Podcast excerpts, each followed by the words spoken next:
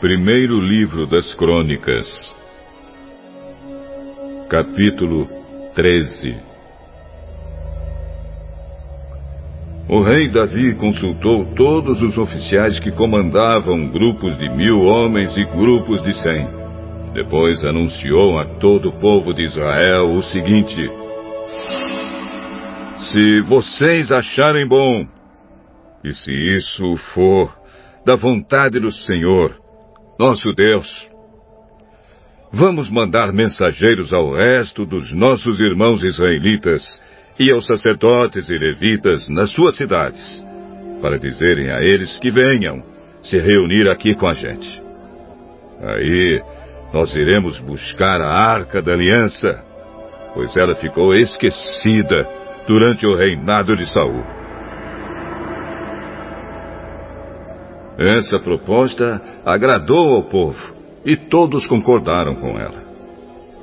Então Davi reuniu todo o povo de Israel, desde a fronteira do Egito, no sul, até a subida de Amate, no norte, a fim de levarem a arca da aliança de Kiriat Jearim para Jerusalém.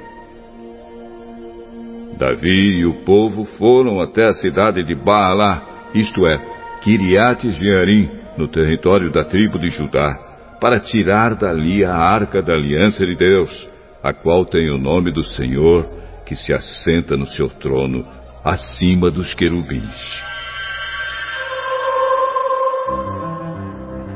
Colocaram a arca num carro de bois novo e a levaram embora da casa de Abinadab.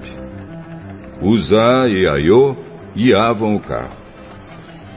Então Davi e todo o povo começaram a dançar com todas as suas forças em louvor a Deus. Eles cantavam e tocavam instrumentos musicais, isto é, harpas, liras, tambores, pratos e trombetas. Quando chegaram ao campo de debulhar cereais que pertencia a Kidom, os bois tropeçaram. Então Uzá estendeu a mão e segurou a arca da aliança. Na mesma hora, o Senhor ficou irado por usar ter tocado na arca e o matou. Ele morreu ali, na presença de Deus. Davi ficou furioso porque Deus, na sua ira, havia castigado Uzá.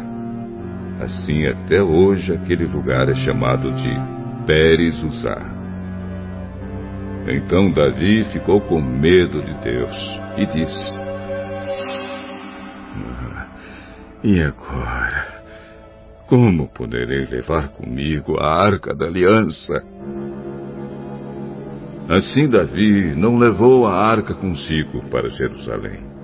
Em vez disso, ele a deixou na casa de um homem chamado Obed-Edom, que era da cidade de Gate. A arca ficou ali três meses.